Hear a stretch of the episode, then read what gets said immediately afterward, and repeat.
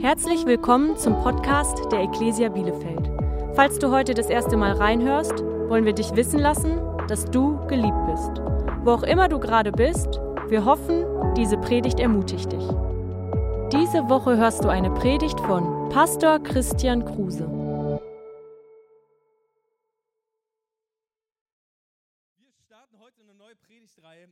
Wunderbaren beziehungsorientierten Sonntag hier bei uns, wo es um Kleingruppen geht. Ähm, und unsere neue Predigtreihe heißt Vitamin B und ähm, ganz gleich ganz viel mehr dazu. Doch bevor ich in unsere Predigt heute starte, will ich äh, mit dir über etwas sprechen, was uns im November so auf dem Herzen lag. Vielleicht kannst du dich erinnern, wir hatten im Logschuppen unseren Vision Sunday und wir haben über drei Dinge gesprochen, von denen wir glauben, dass Gott sie tun möchte in diesem Jahr in unserer Kirche und durch unsere Kirche. Ja, das allererste war, wir wollen öfters in den Lokschuppen. Wie du merkst, wir sind nicht öfters in den Lokschuppen.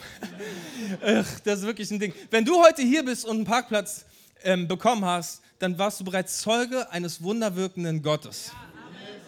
Ja, also von daher, wir merken, Mann, ey, Freunde, das ist echt ein Skandalon, das ist, äh, äh, es ist einfach schöner dort, wir haben dort mehr Platz, wir müssen nur zwei Gottesdienste feiern und ich will dich so bitten, wir sind weiterhin fein mit dem, ja, es gibt nur immer wieder Terminprobleme, lass uns dafür beten, dass es sich ändert. Ja. Ähm, dass weiterhin das gut möglich ist, dass wir dort Platz finden. Ähm, wie gesagt, es ist alles fein, es ist einfach nur gerade schwierig für uns, dort Sonntagmorgens rechtzeitig sauber zu haben. Das ist immer das Problem, ja.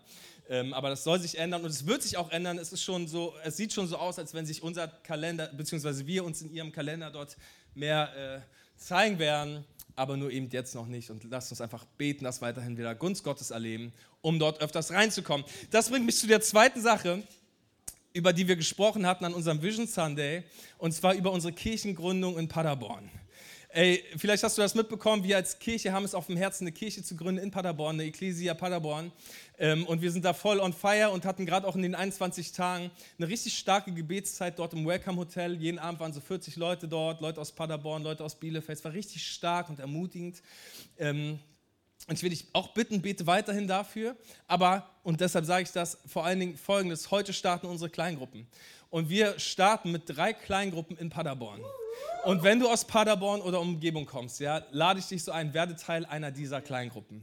Ja, der Plan ist, dass wir diese Gruppen voll machen und sie sich im Sommer nochmal multiplizieren und wir irgendwann eine ganze Menge Gruppen haben von Menschen, die alle diesen Herzschlag tragen, hey, wir wollen Kirche gründen hier vor Ort. Und dann packen wir uns zusammen und wir haben ein starkes Team und wir haben vollen Gottesdienst und so wollen wir voll reinspringen in das, was Gott vorbereitet hat. Von daher, werde Teil einer Gruppe in Paderborn. Und wenn du hier in Bielefeld bist und du bist so ein Early Adopter, ja, du sagst, Mann, ich bin so voll der Typ fürs pioniermäßige Gründen, ich will da raus, ich will Land annehmen für den Herrn, dann melde dich in eine kleine Gruppe an in Paderborn. Okay, das ist unser Place to be, wenn es um Kirchengründung geht. Und ich würde mich so freuen, wenn diese Gruppen voll wären und wir sie im Jahr noch mehr multiplizieren, damit eine wunderbare Kirche dort entsteht. Ist das auch dein Wunsch für Paderborn? Jesus will retten. Okay, und das Dritte, worüber wir gesprochen haben, das war so eine große Sache, die unsere Kirche hier vor Ort betrifft, auch alles andere, aber das ist besonders groß. Wir haben es von Gott aufs Herz bekommen, ein College zu starten, ähm, hier vor Ort, ein, ein, einen Raum zu schaffen, wo junge Menschen ähm, einfach ein Jahr ihres Lebens nutzen können, um sich unterrichten zu lassen, ausbilden zu lassen, Gott besser kennenzulernen, in Gemeinschaft mit anderen Studenten zu wachsen, ihre Bestimmung entdecken, damit wir sie rausschicken wieder in diese Welt um wirklich mit richtig guten Tools an der Hand einen Unterschied zu machen für Gott. Das liegt uns auf dem Herzen, wir wollen das, ja. Ähm, und wir haben da eine ganze Menge schon drüber gebetet und sind voll drin in den Planungen. Ähm, letzte Woche waren wir als Lead-Team ähm, in, in, in Gummersbach beim Momentum College Deutschland.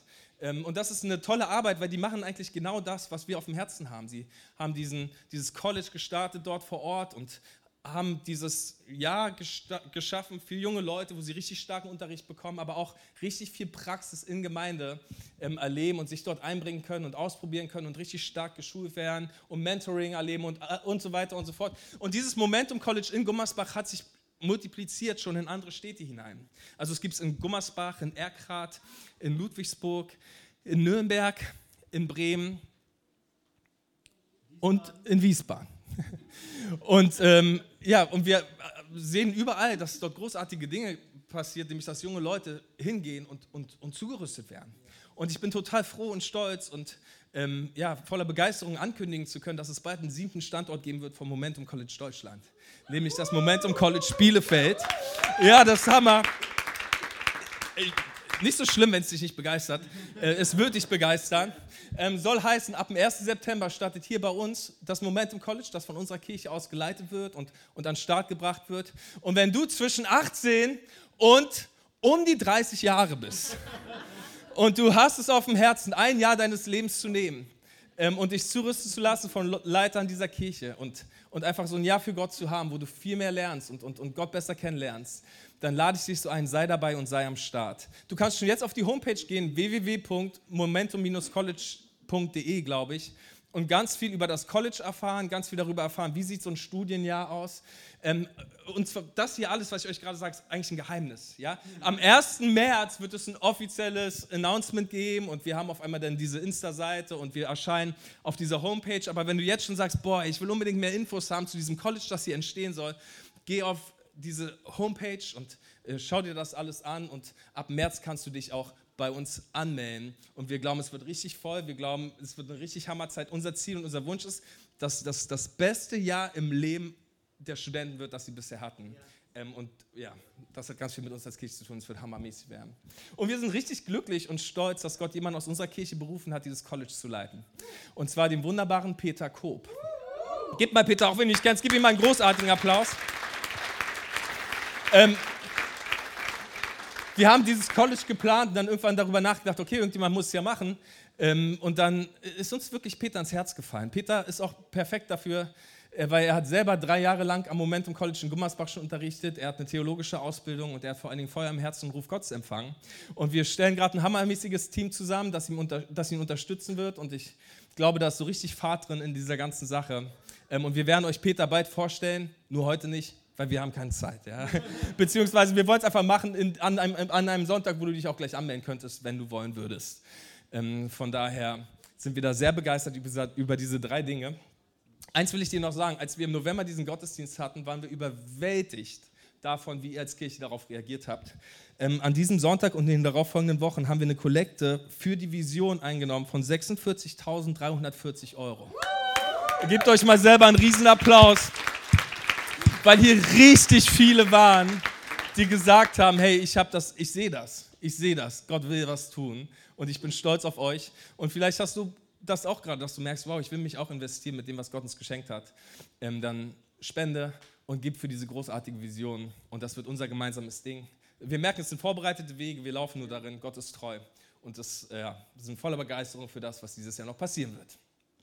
Starten wir mit der Predigt. Ähm, Vitamin B äh, ist jetzt nicht der kreativste Titel, aber es ist eigentlich genau das, was wir dir sagen wollen in diesen nächsten Wochen. Ja? Ich wünsche mir und wir wünschen uns, dass Beziehung in deinem Leben etwas wird, ähm, das dein ganzes Leben stark macht, das dein ganzes Leben bereichert und ein echter Segen ist für dich. Äh, ich will mal kurz fragen, wer von euch weiß, dass Beziehungen ein echter Segen sein können? Ja, Beziehungen können ein echter Segen sein, wenn sie ein Segen sind. Wer von euch weiß, dass Beziehungen auch kein Segen sein können, ohne den Ellbogen zu deinem Nachbarn zu hauen. Aber es ist einfach die Wahrheit. Ja, Beziehungen sind entweder ein Segen, weil sie ein Segen sind, aber sie können auch unglaublich herausfordernd sein, unglaublich enttäuschend, mit viel Schmerz verbunden, kompliziert, wenn sie halt kein Segen sind. Und auch die Bibel zeigt uns selbst eine Ehe kann ein Segen sein, wenn sie ein Segen ist, aber sie kann es halt auch nicht sein, wenn sie es nicht ist. Und ich habe dir mal zwei Bibelstellen mitgebracht. Schau mal, in Sprüche 18 heißt es, wer eine Frau gefunden hat, hat Gutes gefunden, hat Wohlgefallen erlangt vor dem Herrn. Ja, das ist ein Segen. Also wenn sie, wenn sie ein Segen ist, dann ist sie ein Segen. Aber wenn sie halt kein Segen ist, dann ist sie halt auch kein Segen. Sprüche 27, Vers 15. Eine nörgelnde Frau ist so unerträglich wie ein undichtes Dach bei Dauerring. Ja, also wenn sie die ganze Zeit zu Hause bock, bock, bock, bock, dann sagt das die Bibel, sagt, bang, Tropfe, Tropfe. Es ist halt auch kein Segen, beziehungsweise sie ist kein Segen, wenn sie kein Segen ist. Aber da ich hier nicht nur Frauen beleidigen will irgendwie, ähm, habe ich Folgendes in meiner Bibel gefunden. In 2. Krille 4, Vers 9 steht das hier. Es ist besser, barfuß in Hundekot zu treten, als einen egozentrischen und narzisstischen Mann zu heiraten. Amen, Ladies? Ja, ja. Steht nicht in der Bibel, ja, wisst ihr, ja. Äh, aber könnte drinstehen. Ich finde das so etwas, das könnte eigentlich drinstehen.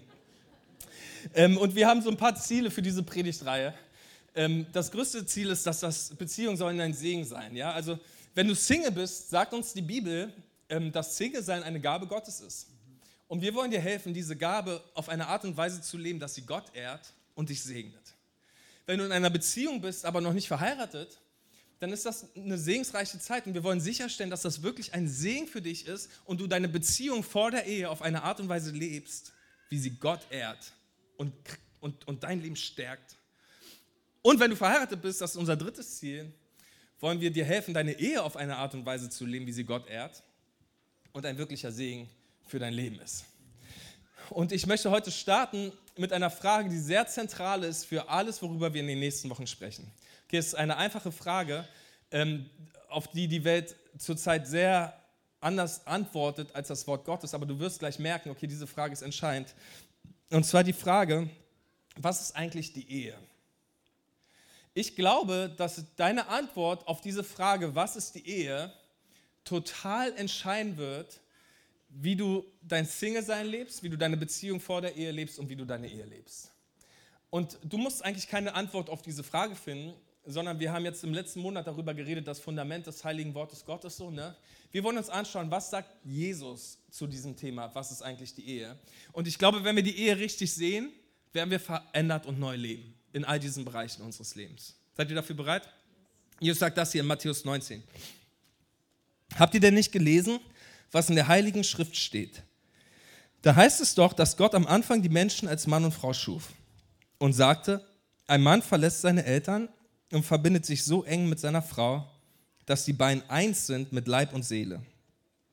Sie sind also eins und nicht länger zwei voneinander getrennte Menschen. Und was Gott zusammengefügt hat, das soll der Mensch nicht scheiden. Okay, Jesus zitiert hier das erste Buch der Bibel, 1. Mose. Und er sagt, hey, da sind diese zwei Menschen, ähm, die ihr Zuhause verlassen und sie kommen zusammen in diese heilige Verbindung. Weißt du, und diese Verbindung, sagt er, sie sind zwei nicht mehr voneinander zu trennende Wesen. Ja, sie werden eins in Leib und Seele. Und dann sagt er, und diese Verbindung ist von Gott gesegnet und sie soll nicht von Menschen wieder getrennt werden. Weil wann immer das passiert, wird etwas kaputt gehen. So, und das ist, was Gott quasi zu der Ehe sagt. Er sagt, hey, es ist ein heiliger Bund, zu dem du dich verpflichtest, treu zu sein, bis der Tod euch scheidet. Ihr bleibt zusammen, kostet es was Vorlauf, wenn du einen höheren Preis zahlen musst. Es ist eine heilige Verbindung, es ist an dir darum zu kämpfen, dass es zusammenbleibt. Das ist, wie die Bibel uns die Ehe vorstellt. Aber ich glaube nicht, dass das eigentlich die Definition ist der Welt für die Ehe. Ja? Also ich lese diesen Bibelvers oft vor bei Hochzeiten und so und alle sind immer ganz angetan von meinen Predigten, so bestenfalls. Ich wollte mich jetzt nicht selbst äh, loben. Ich will nur sagen, Menschen mögen diesen Text, weil er irgendwie so romantisch klingt, ohne dahinter zu stehen, was das eigentlich bedeutet. Und ich habe mir die Woche so ähm, Gedanken gemacht, okay, wie, wie, ich brauche mal ein Bild. So, weil ich glaube, ähm, viele Menschen sehen die Ehe wie meine Beziehung zu meinem Gasanbieter. Also, weißt du, letztes Jahr habe ich mich nach einem neuen Gasanbieter umgeschaut. Wie ihr alle wahrscheinlich, und ich habe einen guten gefunden, einen guten Deal für mich, ja. Und er war der beste Deal von allen, die da draußen waren. Und also habe ich mich für ihn entschieden. Ja, ich habe ihm meine Treue geschworen für zwölf Monate. ich habe diesen Vertrag unterschrieben und, und ich war glücklich und er war glücklich, weil mir ging es mit ihm viel besser als mit allen anderen. Ähm, aber jetzt mit dieser Zeit merke ich, da draußen gibt es andere sehr interessante Optionen für mein Leben. Wisst ihr, wenn ich mir bei Check24 die Preise vergleiche, dann sehe ich, Mensch, andere sind auch eine gute Partie. Und so langsam denke ich darüber nach, meine Verbindung zu kappen, weil ich habe das Gefühl, ich investiere mich nur, aber von seiner Seite kommt ganz wenig. Und ich investiere mich immer mehr, aber es scheint so, als wenn er jetzt mal den nächsten Schritt machen müsste. Und wenn er es nicht bald tut, bin ich raus. Wahrscheinlich bin ich raus, so, ne, weil es ist genug von meiner Seite aus getan. Ich habe viel dafür getan, dass das funktioniert. Und ich glaube, es ist so ein bisschen so, wie die Ehe heutzutage gesehen wird. Ja, du, du bist nicht in diesem lebenslangen Bund, wo es heißt, hey, wir kämpfen füreinander und stehen füreinander ein, sondern es ist eher dieses, so ein rechtliches Ding, es ist eher so ein Vertrag. Ja? Hey, also klar, wir, wir, wir kommen zusammen, weil es nutzt uns ja auch ganz viel, aber bitte, wenn es schwer wird, ja, dann muss, muss der Fehler bei beiden gesehen werden und ich, ich bin bereit, so viel zu geben, aber von dir muss auch was kommen. Und, und wenn das nicht funktioniert und wenn ich ständig das Gefühl habe, ich ziehe den Kürzeren, dann bin ich halt auch raus. So, ne? Dann bin ich raus. Und glaubt ihr nicht auch, dass die Welt irgendwie zu Recht die Frage stellt, warum um alles in der Welt müsste ich dann noch heiraten? Warum sollte man noch heiraten? Ich meine, wenn du quasi alle Vorzüge einer Ehe hast, ohne heiraten zu müssen, ist das nicht irgendwie attraktiv? Ich meine, du kannst ja zusammenziehen und du teilst dir die Miete, du teilst dir dein Netflix-Konto, du teilst dir dein Bett. Ja, du, du nutzt quasi alle Vorzüge, die du hast. Ja, du sparst irgendwie Geld, du teilst dir den Haushalt. Aber ohne diesen ganzen Verpflichtungskram. Du sagst quasi Ja zu den Tagen in Gesundheit, aber niemals Ja zu den Tagen, wo es schlecht ist. So, ne? Da bist du nicht bereit. Du sagst Ja zu, zu, zu, zu, zu, zu, zu wenn, wenn die Himmel voller Geigen hängen und alles gut läuft, aber du, du sagst nicht wirklich Ja bewusst zu diesen schwierigen Zeiten im Leben. So, du kannst alle Vorzüge genießen, ohne die Verpflichtung zu leben, die ein Ehebund mit sich bringt. Und tatsächlich ist das so, dass es in unserem Land immer mehr so gelebt wird. Ich habe nicht eine sehr aktuelle Statistik, aber ähm, eine Zahl von 2017. Ich lese euch mal was vor. Die Zahlen aus der nationalen Umfrage zum Familienwachstum zeigen, dass zwischen 2013 und 2017 59 Prozent der Erwachsenen im Alter von 18 bis 44 Jahren mit einem unverheirateten Partner zusammenlebten. Tendenz steigend. Das Problem ist nur, Studien zeigen, dass wenn du zusammenlebst, ohne zu heiraten, deine Chancen auf eine glückliche Beziehung sehr gering sind. Und das finde ich total interessant, weil weißt du, du rutschst quasi mit dem Zusammenziehen hinein in tiefere Verbindungen, ohne dich jemals bewusst für eine Verbindung entschieden zu haben. Das sieht folgendermaßen aus. Ja? Du sagst, hey, wir ziehen zusammen und du unterschreibst einen gemeinsamen Mietvertrag. Schon bist du verbunden. So, dann schreibst du, unterschreibst du einen gemeinsamen Internetvertrag und bist noch mehr verbunden. Und ihr baut euch den gleichen Freundeskreis auf und man verbindet sich noch mehr und du kaufst dir einen Hund oder einen Wellensittich und der verbindet euch. Und wenn ihr nicht aufpasst, dann habt ihr irgendwann ein Kind. Und das verbindet euch auch nochmal sehr, sehr doll. So, und du, du rutschst quasi hinein in all diese Verbindungen, ohne dass du jemals gesagt hast, ich will mich verbinden. Ich möchte das für mein Leben. Ich bin bereit, die Verantwortung dieser Verbindung zu tragen.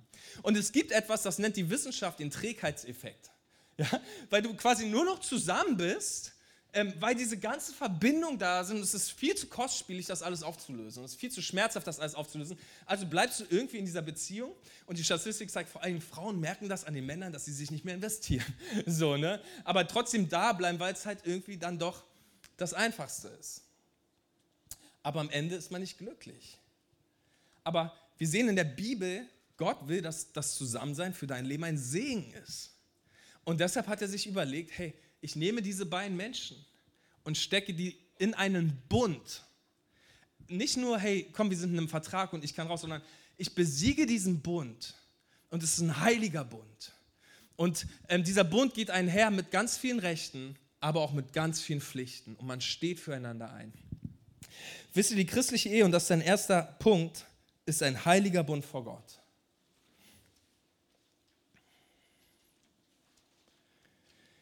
Was genau bedeutet das Bund? Ähm, Im Alten Testament wird für das Wort Bund das Wort Berit benutzt. Und Berit kannst du auch übersetzen mit Schneien. Also ein Bund wurde nicht geschlossen, sondern ein Bund wurde geschnitten. Und deshalb ist im Alten Testament so viel Blut am Start. Weil ständig, wenn irgendwie ein Bund geschlossen wurde, musste irgendwie Blut fließen. Ja? Bis hin dann zu Jesus, der sagt, dies ist dieser neue Bund, in meinem Blut, in Lukas 22, ja, beim letzten Abendmahl. Er sagt er, hey, dies ist ein neuer Bund in meinem Blut und er vergießt sein Blut für diesen neuen Bund. Das heißt, ein Bund wurde geschnitten. Im Alten Testament war das so zu dieser damaligen Zeit, dass du quasi den Bräutigam hattest und die Braut und die beiden sind zum Priester gelaufen und der Priester hat sie gesegnet und dann war diese große Feier und da war Familie und Freunde und Braut und Bräutigam haben sich an, den, an die Hand genommen und sind in eine sogenannte Chuppah, C-H-U-P-P-A-H. Ja? Und das ist recht skurril und für uns sehr, sehr schwer vorzustellen. Aber sagen wir mal so, in der Chuppah wurde gechuppert. also du hattest quasi wie so ein Zelt, vier Pfosten, außenrum ähm, waren diese, wurde es zugehangen, innen drin war quasi ein, ein Bett, oben war das auch zu mit so einem Baldachin. So, und dann haben sie dort die Ehe vollzogen. Ja? Und alle haben draußen gewartet. so, ne? Und dann haben die Eheleute quasi ein bisschen Blut genommen und auf, auf, auf den Laken genommen, das Laken rausgehalten. Und die ganze Hochzeitsquad ist ausgeflippt vor Freude, weil die beiden sind nun in einen Bund miteinander gekommen. Ja, quasi durch Sex wurden sie ein Fleisch. Ähm, und alle feierten, wow, was Gott nun zusammengebracht hat, das soll der Mensch nicht scheinen. Und alle haben gefeiert, wow, wow, das ist ein bunten, bunten, bunten, bunt. So, ne? Das ist quasi, wie das damals so lief. Blut ist geflossen. Und du siehst das im Alten Testament auch, wenn, wenn, wenn zu der damaligen Zeit irgendein Geschäft zum Beispiel geschlossen wurde, dann haben die einen Stier in zwei Hälften geschnitten, sind sie mal über dieses tote Viech rüber, haben sich einander angeguckt und gesagt, hey, mir soll es so gehen wie diesem Stier, wenn ich den Bund breche. Also es war sehr ernst, wenn quasi Blut geflossen ist in einem Bund, dann war das eine unglaublich ernste Sache. Und wir sehen das, das ist quasi für Gott die Ehe. Es ist etwas sehr Ernstes, es ist etwas sehr Intimes, etwas sehr Endgültiges. Ich verspreche dir, wir beide bleiben in diesem Bund wie Blutsbrüder. Früher, vielleicht hast du das gemacht, man hat sich irgendwie den Finger geschnitten mit seinem besten Kumpel, das so rauf, so, ne? Es ist quasi endgültig. Hey, ich besiege das mit meinem Blut. Ähm, und das ist die Ehe für Gott. Apropos Sex, jetzt wenn du es schon mal ansprichst. Ja, was, hat, warum, was hat das alles so mit, mit Sex zu tun? Sex ist sehr zentral in diesem Bund. Ich habe die Woche das so ein bisschen gelesen und gehört. Äh, es gibt ja diesen bekannten Mythos, dass ein Mann siebenmal pro Minute an Sex denkt. Ähm, das wäre ja quasi 514 Mal pro Stunde. Und das ist recht viel. Einige denken vielleicht, ja, das könnte hinkommen. Aber eigentlich ist das recht viel. Eine andere Studie sagt, ähm, dass ein Mann ungefähr 19 Mal am Tag an Sex denkt. Und eine Frau 10 Mal am Tag. So, wenn also ein Mann 19 Mal am Tag an Sex denkt und die Frau 10 Mal am Tag, stellt sich die wichtige Frage für uns alle, woran denkt eine Frau sonst so den ganzen Tag? Und ähm, die Studie sagt, ans Essen. Also eine Frau denkt 15 Mal am Tag ans Essen. Man kann also zusammenfassen, ähm, eine Frau denkt öfters ans Essen als an Sex und ein Mann denkt öfters an Sex als, ans als eine Frau an Essen. Also es ist eine Menge los in uns und die Frage stellt sich ja heraus aus so einer lustigen bisschen Statistik, wie um alles in der Welt, werden wir als Christen es schaffen, diesen Bereich unseres Lebens auf eine Art und Weise zu leben, dass er Gott ehrt. Wie, wie werden wir es schaffen, in einer stark sexualisierten und ver verdrehten Welt ähm, unsere Sexualität so zu leben, wie Gott sich das vorgestellt hat? Und die Antwort darauf hat unglaublich viel damit zu tun, was ist die Ehe. Weißt du, die Ehe entscheidet, wie du deine, Sexu deine Sexualität ausleben wirst. Vor der Ehe, als Single und in der Ehe. Schaut mal in Hebräer 13, Vers 4 lesen wir das hier. Da heißt es, die Ehe soll von allen in Ehre gehalten werden. Mach mal einen Kreis um von allen. Weil ich finde das interessant, dass die Bibel das sagt weil das bedeutet, auch wenn du nicht verheiratet bist, sollst du ein Mensch sein, der die Ehe, Ehe ehrt. Ja? Du sollst deine Meinung zu haben, sie soll dir wichtig, wichtig sein. Und dann heißt es weiter, und das Ehebett unbefleckt. Die Unzüchtigen und Ehebrecher aber wird Gott richten. Ja, die Bibel lehrt uns den Grundsatz, dass die einzige Art von Sex, die Gott ehrt, Sex in der Ehe ist. Warum? Weil sie einen heiligen Bund beschließt. Okay, es ist der Moment, wo, wo du sagst, hey, ich schenke dir meinen Körper, nachdem ich dir mein Leben gegeben habe. Schau mal, das ist, wie Gott sich das schon immer gedacht hat und das ist deine Lücke. An dem Tag, an dem ich dir mein Leben gebe, gebe ich dir meinen Körper. Und das besiegelt diesen, diesen, diesen Bund, den wir miteinander haben. Und das ist der Grund, weshalb Sex in der Ehe so kraftvoll ist. Weil es euch verbindet. Es bringt zwei Menschen zusammen und es macht sie zu einer Einheit. Und das ist der Grund, warum Sex außerhalb der Ehe so zerstörerisch ist. Weil es bringt euch zusammen und es macht euch zu einer Einheit. Und wenn man sich nur, man, man kann sich niemals nur körperlich verbinden, sondern es findet eine Verbindung statt in unserem tiefsten Seele. Und deshalb wird der Teufel alles tun, was es braucht, um euch in der Ehe aus dem Bett zu halten und um dich vor der Ehe ins Bett hineinzubringen mit jemandem. Weil er weiß, hey, er will dich kaputt machen. Und deshalb sagt Gott, hey, schenk jemandem deinen Körper, dem du auch dein ganzes Leben geschenkt hast.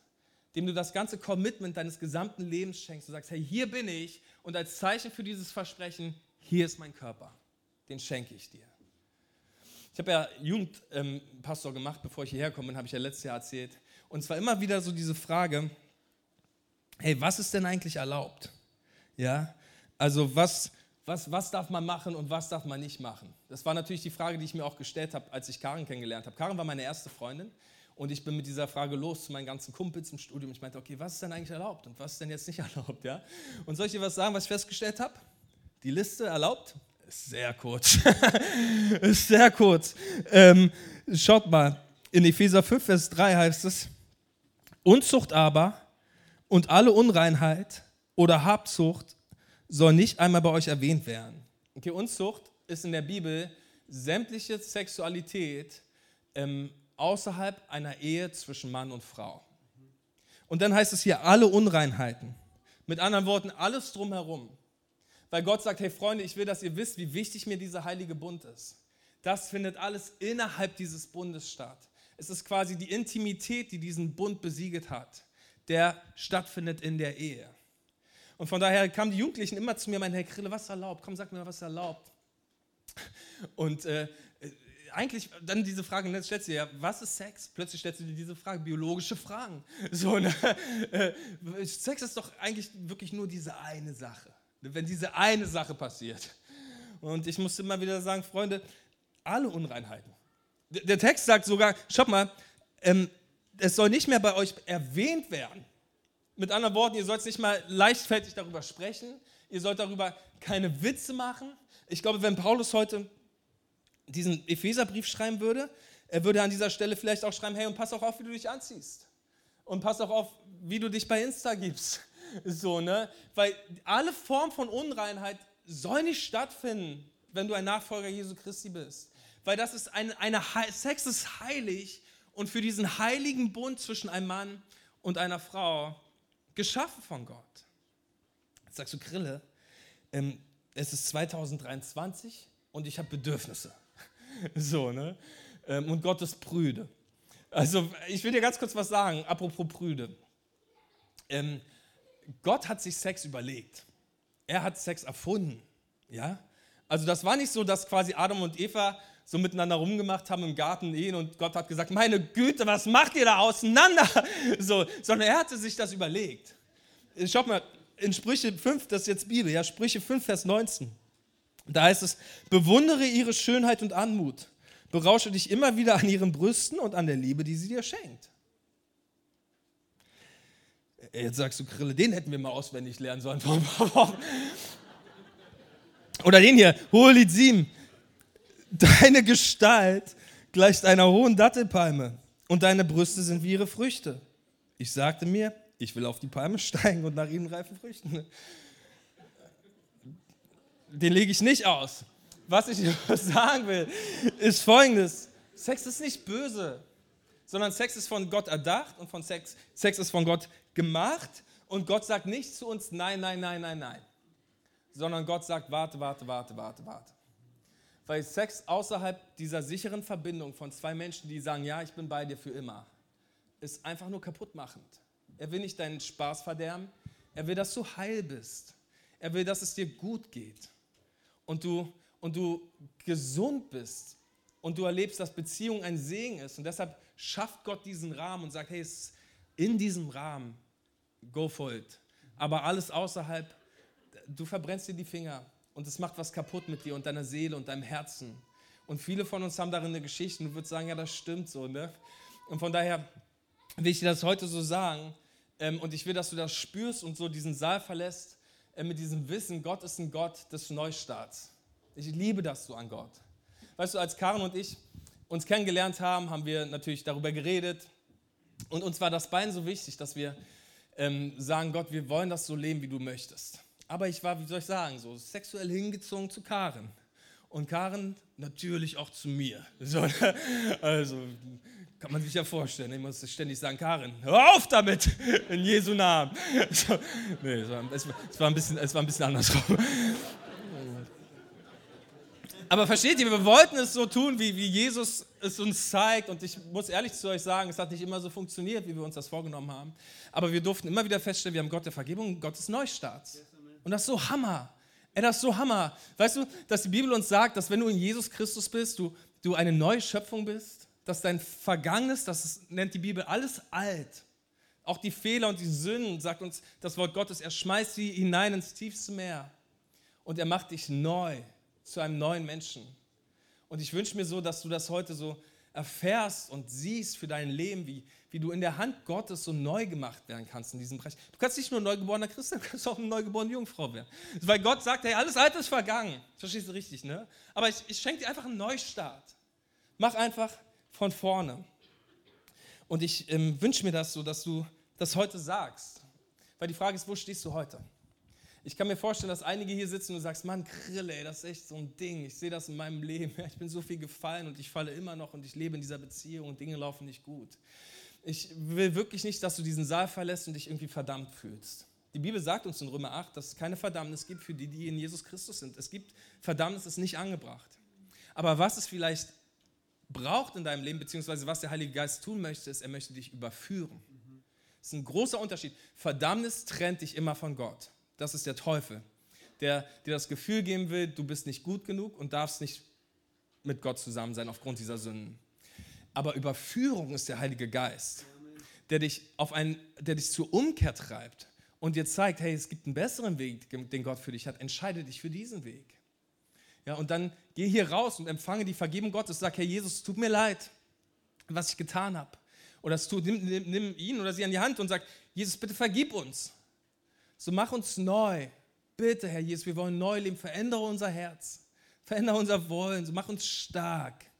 So, und dann hört auf zu tun, was ihr tut. ja, vielleicht bist du auch hier und du merkst, oh Mann, Krille, ich bin in einer Beziehung, die ist von Anfang an nicht von Gott gewollt. Weil mein Partner kein Christ ist.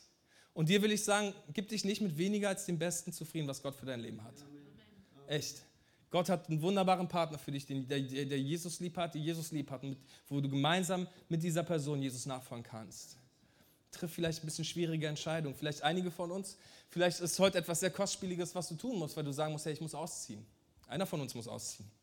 Du musst ausziehen. nee, einer, vielleicht sagst du, hey, wir wollen unsere Parameter der Beziehung wieder neu so setzen, dass sie Gott ehrt. Wir wollen, dass unsere Beziehung Gott ehrt. Vielleicht müssen einige von uns den Sommerurlaub canceln. So, ne? Weil du sagst, hey, wir fahren unverheiratet in den Urlaub und ich weiß, ihr seid erwachsen. Ihr seid auch erwachsen, so, ne? Und Sex kann man nicht nur auf Mallorca haben, sondern auch hier nachmittags, so, ne? Ich weiß das. Aber die Bibel sagt uns in Sprüche, dass wer sich in Gefahr begibt, der kommt darin um. Und es ist nicht so weise, diese Dinge zu tun. So, ne? Von daher, vielleicht ist es ein größerer Aufwand, aber ich will dir so Mut machen. Bring diese Dinge deiner Beziehung hinein auf so Schienen, wo Gott sagt, hey, das werde ich segnen und das ehrt mich und das ist ein Leben, das mir gut gefällt. Vielleicht bist du in gar keiner Beziehung und du sagst, hey, meine Sexualität ist total crazy irgendwie, weil ich, hab, ich tue die Dinge und ich, ich, ich bin abhängig von Dingen und ich schaue mir Dinge an und so weiter und so fort. Und auch dir will ich sagen, es gibt keine Verdammnis, aber Jesus ruft dich so hinein in ein neues Leben. Und bitte, bitte, bitte, glaub nicht dem Teufel, der dir sagt, das ist, wer du bist. Und das ist, wie deine nächsten 20 Jahre aussehen. Weil das ist eine Lüge aus der Hölle. Jesus Christus will dich frei machen. Und deshalb lieben wir die Gruppen so als Kirche. Deshalb will ich das dir jetzt nochmal so ans Herz legen, eine Gruppe zu besuchen. Weil wir glauben, dass du im Gespräch und im Gebet von anderen Menschen Freiheit erfährst. In dem Moment, wo du zu jemandem sagst, hey, schau mal, so ist mein Leben, das sind meine Kämpfe, verheißt uns die Bibel, dass wir füreinander beten. In Jakobus, Jakobus sagt es, hey, wenn ihr einander die Sünden bekennt und füreinander betet, dann werdet ihr Heilung erfahren. Du wirst heil werden in der Gemeinschaft mit anderen. Dein Leben ist nicht dafür gedacht, dass du es allein lebst. Gott will dich in Beziehungen hineinstellen, die dich wachsen lassen und frei werden lassen. Amen. In Jesu Namen. Von daher will ich dich so einladen, triff Entscheidungen, wenn du hier rausgehst und sagst, Jesus, ich will, dass meine Beziehungen ein Segen sind. Und deshalb richte ich sie aus nach deinem Wort. Ähm, ich lade dich so ein, werd einfach weird irgendwie. Werd, fang an, ein bisschen komisch zu werden in diesem Bereich. Weil die Welt wird sagen, du bist komisch. Weißt du, ich habe total die komische Ehe, weil sie hält seit 13 Jahren. Sie ist absolut glücklich. Wir sitzen uns abends gegenüber und wir können es nicht fassen, dass wir so gerne miteinander verheiratet sind. Wirklich, wir lieben uns, wir haben das Gefühl, unsere Ehe wird immer schöner. Das ist komisch. Normal ist, wir trennen uns. Ne? Normal ist Scheidung, normal ist, wir bleiben zusammen für die Kinder. Aber komisch ist, ist quasi der Weg Gottes in dem allem. Ist, komisch ist, ist das ist Gottes normal und triff Entscheidungen, die dich dorthin bringen. so triff schwierige Entscheidungen. Aber am Ende wird so viel Segen sein. Schaut mal, die letzte Lücke lautet so: Gottes Maßstäbe sind hoch, aber sein Segen ist es wert. Ich weiß, dass das alles nicht leicht ist und dieser ganze Bereich ist schwer zu leben. Aber wenn du dich aufmachst, dann wirst du erleben, dass Gott dich segnet, dass deine Beziehungen ein Segen sind. Und ich lade dich jetzt ein, mit mir zu beten. Komm, wir machen mal zusammen die Augen zu.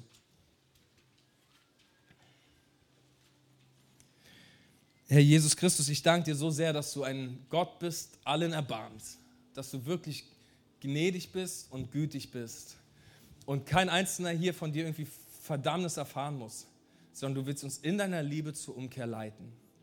Und so danke ich dir für all unsere kaputten Leben, die wir dir hinhalten können, für all die schlechten Entscheidungen, für all diese kaputten Dinge, die wir getan haben. Jesus, wir bringen sie heute vor dein Kreuz an diesem Sonntag.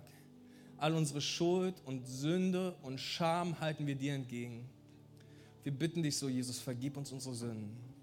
Vergib uns, Herr, wo wir Dinge außerhalb von dem leben, wie du es dir gedacht hast. Und bitte mach uns neu. Bitte, Jesus, ich bete so, dass das in diesen nächsten Wochen passiert, Herr. Dass wir erfahren, dass dein wunderbares Wort unsere Ehen stark macht, unsere Beziehung stark macht, unser, unser Single-Dasein stark macht und wir zu neuen Menschen werden, Herr, in diesem so wichtigen Bereich unseres Lebens. Bete, dass richtig hammermäßige Gespräche stattfinden, Herr, beim Kaffeetrinken nach der Kirche, in den Kleingruppen, Herr Jesus, dass einfach so richtig, Herr, von deinem Geist durchtränkt wird und getragen ist und, und Dinge von dir wunderbar neu gemacht werden. Vielleicht bist du heute hier und du sagst, Herr Grille, mein, ich bin so kaputt. Die Dinge sind so schlecht gelaufen. Und ich habe so viele Fehler gemacht und ich bin immer wieder gekommen und habe gesagt, bitte vergib mir. Und dann bin ich wieder gefallen, ich bin wieder gefallen, ich bin wieder gefallen. Hey, äh, wirklich, ich, ich lade dich so ein, komm zu Jesus damit. Renn nicht davor weg, sondern komm zu ihm, nur er kann dein Leben gesund machen und neu machen. Und ich lade dich so ein, solltest du Jesus noch nie dein Herz geschenkt haben, dein Leben gegeben haben, dann kannst du das jetzt machen. Alles, was es braucht, ist, dass du dieses Angebot annimmst, dass er in dein Leben kommt und dich zu einer neuen Person werden lässt, dir deine Sünden vergibt und dir eine Ewigkeit zusagt im Himmel. Wenn du das willst, lade ich dich ein, jetzt mit mir zu beten. Sag, Herr Jesus Christus, hier ist mein Herz. Du siehst meine Schuld. Du siehst die Verletzung, alle schlechten Entscheidungen, alle Scham. Und ich bringe es dir. Danke, dass du für mich gestorben bist, damit ich neu werden kann. Danke, Geist Gottes, dass du nun mein Herz erfüllst und mich reinigst im Blutbad der Vergebung. Danke, Jesus, dass du alles für mich gegeben hast, weil du mich willst. Und jetzt komme ich zu dir und werde dein Kind. Danke, dass du mich bei dir zu Hause aufnimmst. Ich will dir nachfolgen und den Preis zahlen, den es braucht. Danke, dass du mich segnest. Amen. Kommt, wir geben mal allen einen riesen Applaus, die das gerade zum ersten Mal gebetet haben. Das ist so stark. Danke, dass du dabei warst. Mehr Informationen über die Ecclesia Bielefeld findest du auf bielefeld.church.